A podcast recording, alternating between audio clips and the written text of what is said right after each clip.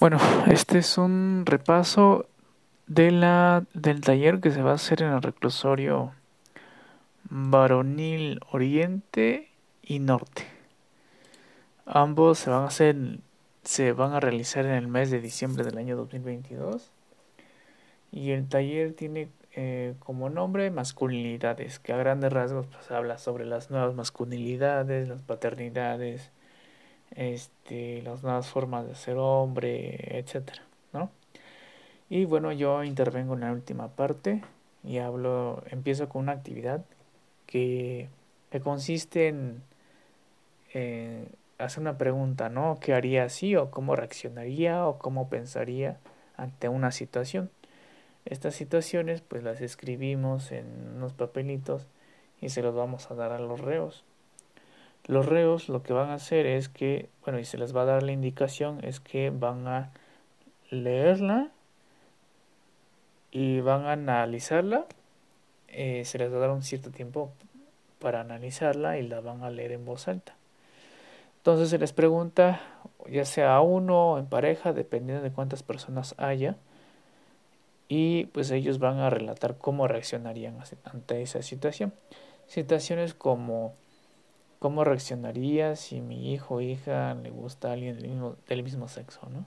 O situación de las cuales, por ejemplo, cómo reaccionaría, reaccionaría si un familiar cercano este, fallece, etcétera. Situaciones un poco mm, que lo saquen del, de su zona de confort, ¿no? Y que nos digan eh, eh, qué harían, etcétera. Esto con la finalidad de más o menos entender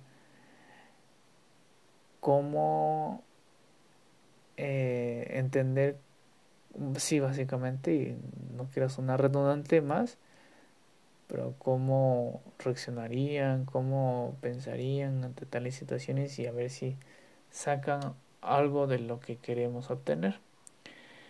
Y bueno, la siguiente, después terminando esa presentación, de esa actividad hay una presentación que se llama Los hombres suelen vivir en las enfermedades mentales en, en silencio. Ya que la actividad da pie a esta presentación, puesto que se habla y hablo de lo siguiente, que muchas de estas enfermedades mentales eh, se reflejan en estrés, déficit de atención, ansiedad, adicciones y trastornos del sueño son problemas que son estos son los trastornos o enfermedades mentales más frecuentes. ¿Ok?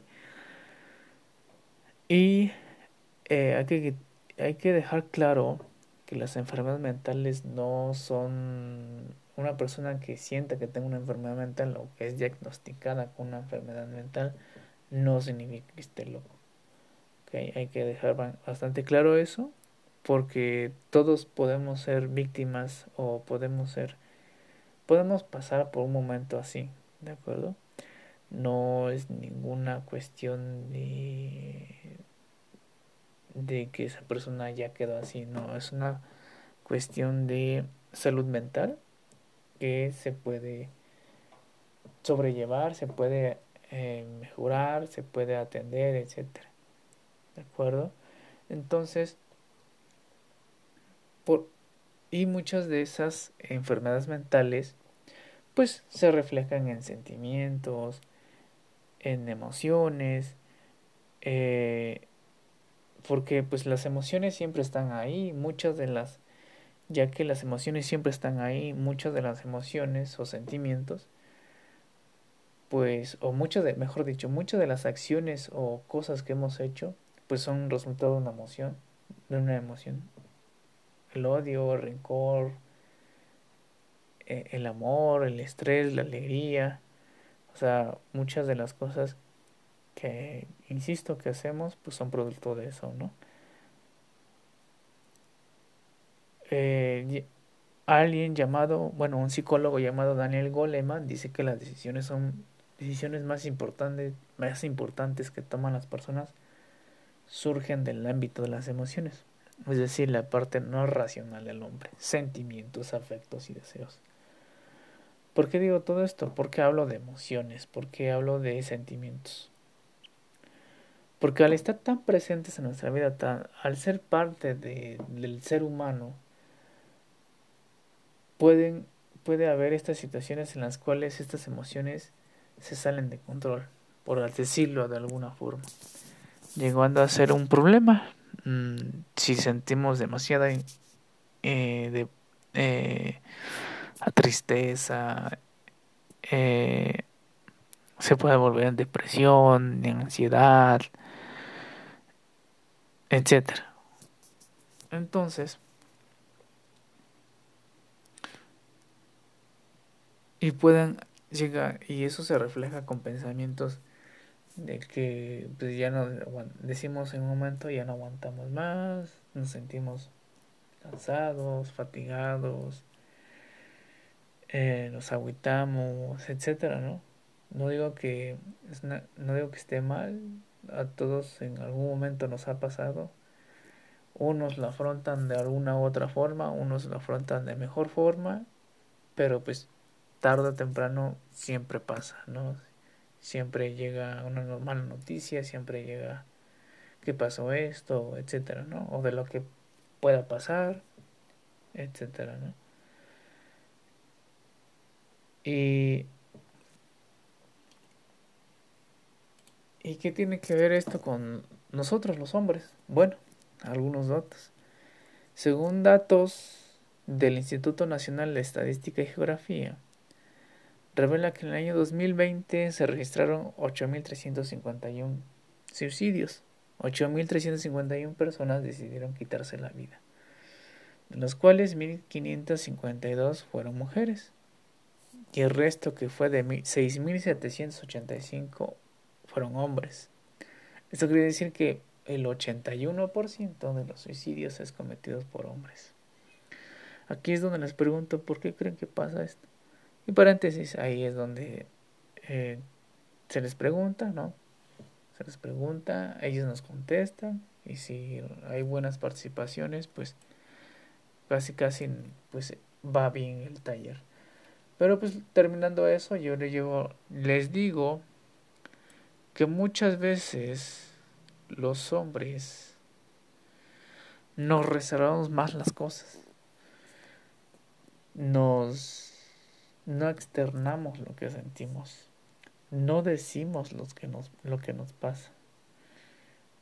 Porque tenemos miedo de que nos digan, ah, pues, mmm, piensen mal de nosotros. Eh, o sea, muy por dentro decimos, Mm, que van a decir, mm, no soy suficientemente hombre o no soy un macho, o sea, un hombre, un macho no llora, etcétera. Un hombre no es débil. Y eso, eso lo traemos desde, pues, como ya se dijo anteriormente, desde, desde mucho, mucho más atrás. Y por ese tipo de cuestiones, pues nos reservamos malas cosas y llegamos a pensamientos malos. Y llegamos a y se llega a una decisión mala. Y muchas de estas situaciones se pueden evitar. ¿A través de qué? A través de hablar las cosas. El llorar, el, contar a un, a un cuate, un, a un familiar, o a un amigo, a un compa, ¿no? etcétera a lo como lo queramos definir, alguien de confianza, etcétera. Porque